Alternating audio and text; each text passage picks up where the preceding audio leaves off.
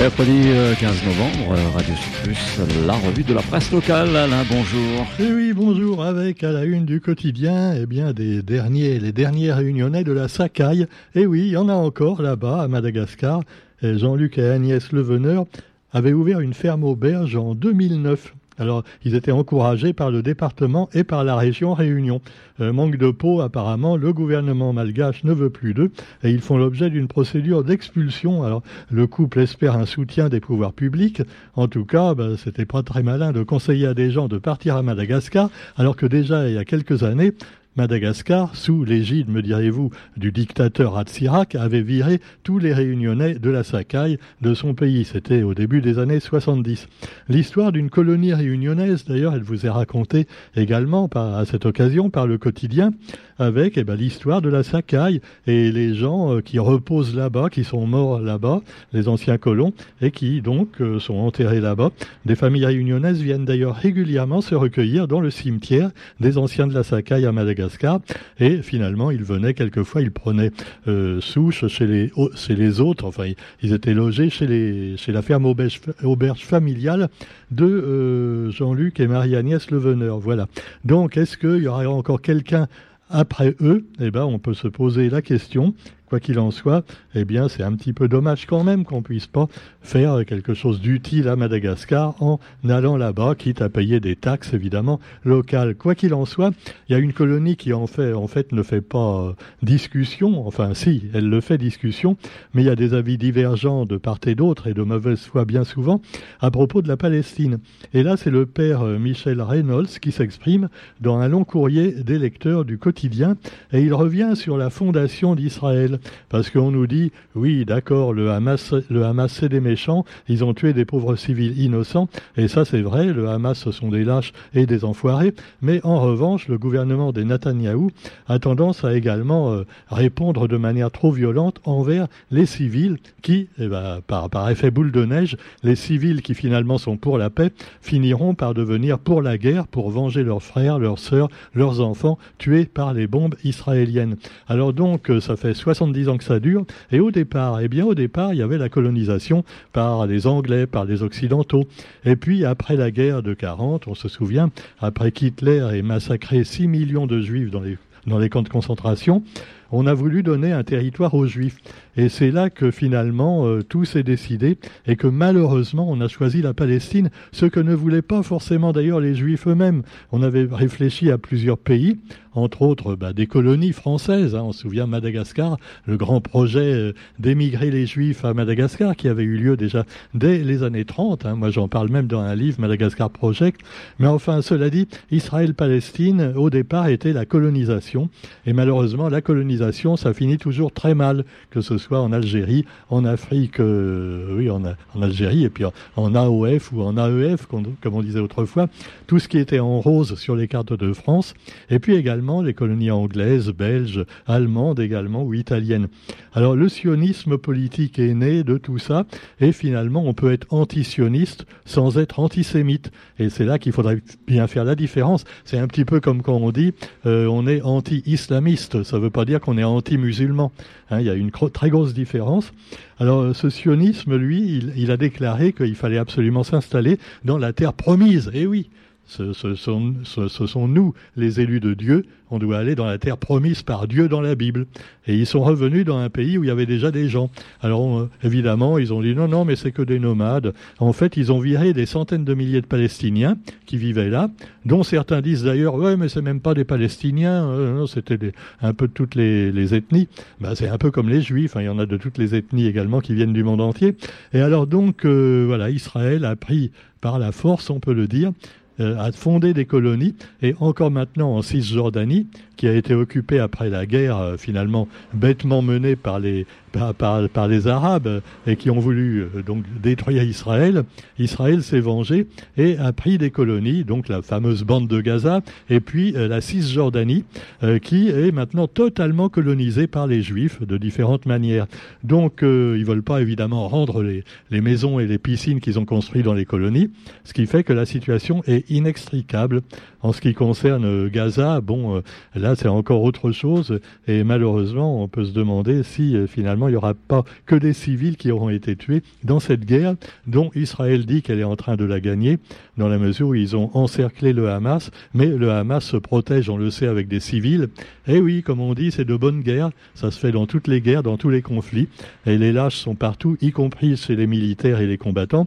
Et euh, bah, Poutine aussi en connaît un rayon, puisque lui, il enlève carrément des enfants ukrainiens pour les envoyer en Russie. Hein. Euh, c'est décrit également dans un nouveau livre. Donc voilà, les enfoirés sont partout, des deux côtés, il faut quand même le dire. Et puis, bah, euh, le père Michel Reynolds, finalement, est assez objectif là-dessus, même si certains disent que c'est un curé communiste. Bon, quoi qu'il en soit, la naissance d'Israël, présentée par l'histoire sioniste, eh bien, euh, c'est le péché originel, c'est la saisie des terres arabes 700 000 à 750 000 Palestiniens. Et puis euh, l'opposition à leur retour, hein, un peu plus tard, pas question qu'ils rentrent en Cisjordanie ou alors dans des territoires qui sont totalement sous contrôle israélien, alors que théoriquement à la base, ces territoires devaient être totalement palestiniens. Quoi qu'il en soit, bah, vous me direz, euh, on peut toujours en discuter, comme euh, un ancien d'Algérie me disait un jour, je lui disais quand même, la France, si elle n'avait pas colonisé l'Algérie au 19e siècle, on n'en serait pas là. Euh, ah oui, mais alors si tu regardes si, si c'est commencé par la poule ou par l'œuf, qui a commencé, la poule ou l'œuf? Ah oui, voilà. Et on peut dire aussi que les, les Arabes ont envahi l'Espagne au 10e siècle ou 11e siècle. Alors évidemment, voilà, tout le monde n'arrête pas de s'envahir, alors qu'on pourrait faire la paix, mettre une frontière bien nette, ou pourquoi pas, eh bien, métissez-vous, métissez-vous, mais ça, c'est un petit peu utopique. Et puis, bah, vous avez aussi dans l'actualité, euh, maintenant qu'on a parlé de la Sakai, colonie, et euh, d'Israël, colonie, vous avez également euh, bah, d'autres sujets qui sont pas tellement plus, plus intelligents, on va dire, hein. parce qu'on voit la connerie humaine également dans des petits détails, comme par exemple les magasins La Grande Récré à La Réunion, qui vont devoir interdire la vente de leurs jeux Alerte au requin. Parce qu'il y a des âmes sensibles qui ont dit Ah oh là là, alors c'est sûr, c'est horrible. Hein. Ça représente un petit garçon qui, voilà, sur une planche de surf, et il y a un gros requin, tu vois, en plastique, mais qui fait pas peur, hein, un requin pour enfants.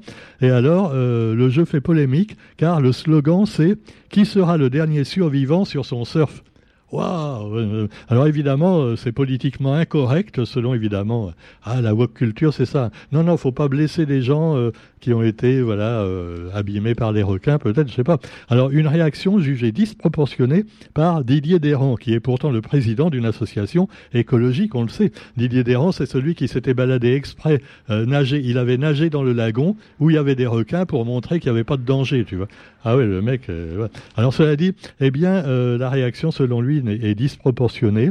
Le collectif Requin en danger à la Réunion bon, estime qu'il y a quand même d'autres choses euh, à faire avant euh, que d'interdire ce jeu. Euh, alors est-ce que ça manque de bon sens, quoi qu'il en soit? On rappelle que le dernier mort à la Réunion date quand même de 4 ans, hein, 2019. Donc est-ce qu'il y a de quoi faire d'aussi grosses vagues? La question reste posée. Et puis nous avons aussi l'actualité avec les expositions. Et là également, euh, un sujet sociétal. Alors, euh, on, en parle également actuellement dans, notre émission.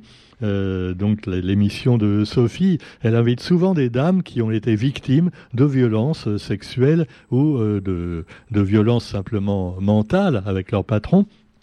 Et là, il y a une exposition actuellement menée par l'association Allons Féminisme Réunion, qui s'engage contre les violences faites aux femmes à travers de cette expo Psychotrome Artiste, dévoilé à l'université.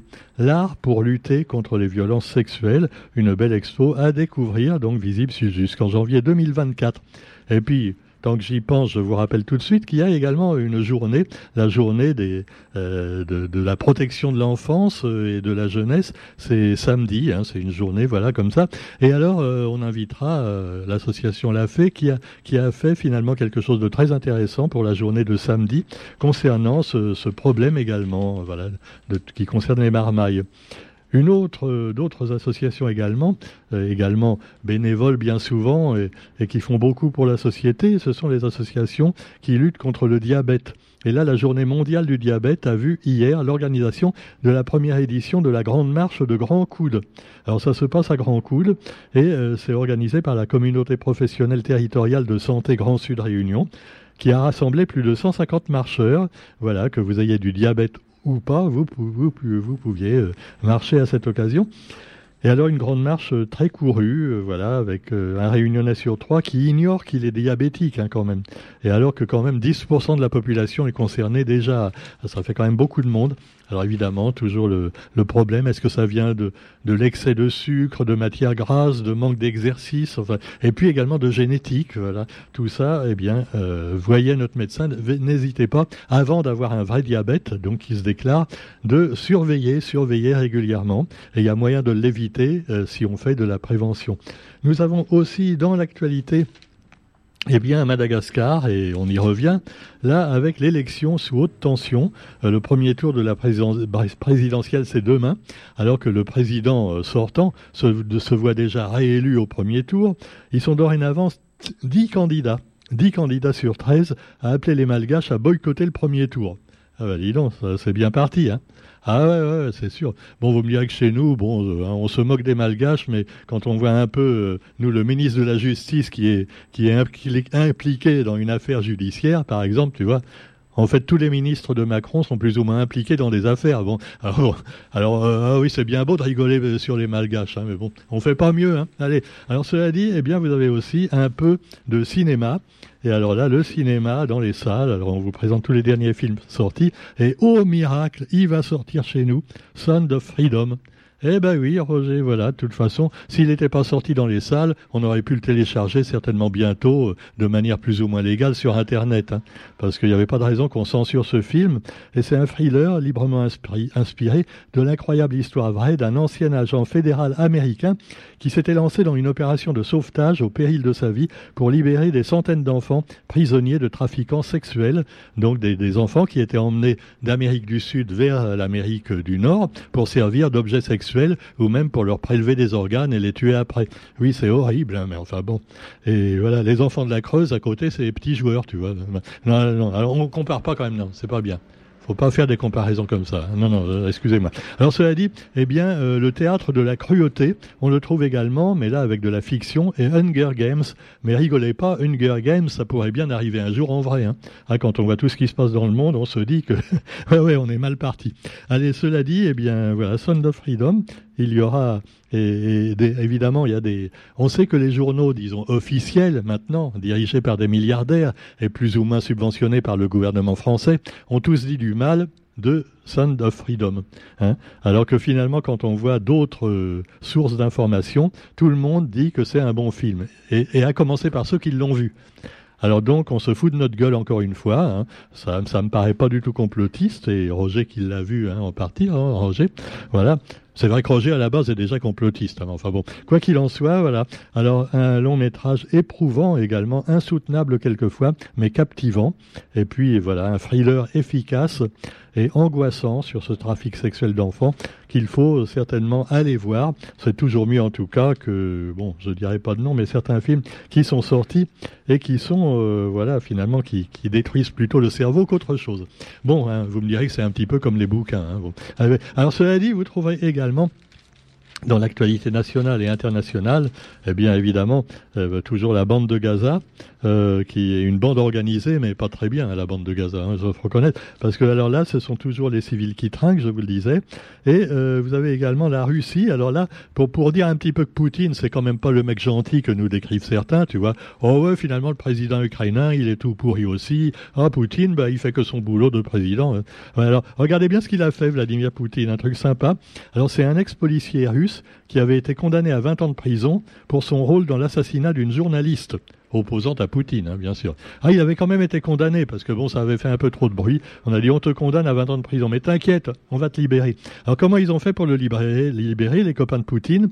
Eh ben, euh, Vladimir Poutine a gracié cet ex-policier russe assassin parce qu'il a rejoint les forces russes en Ukraine.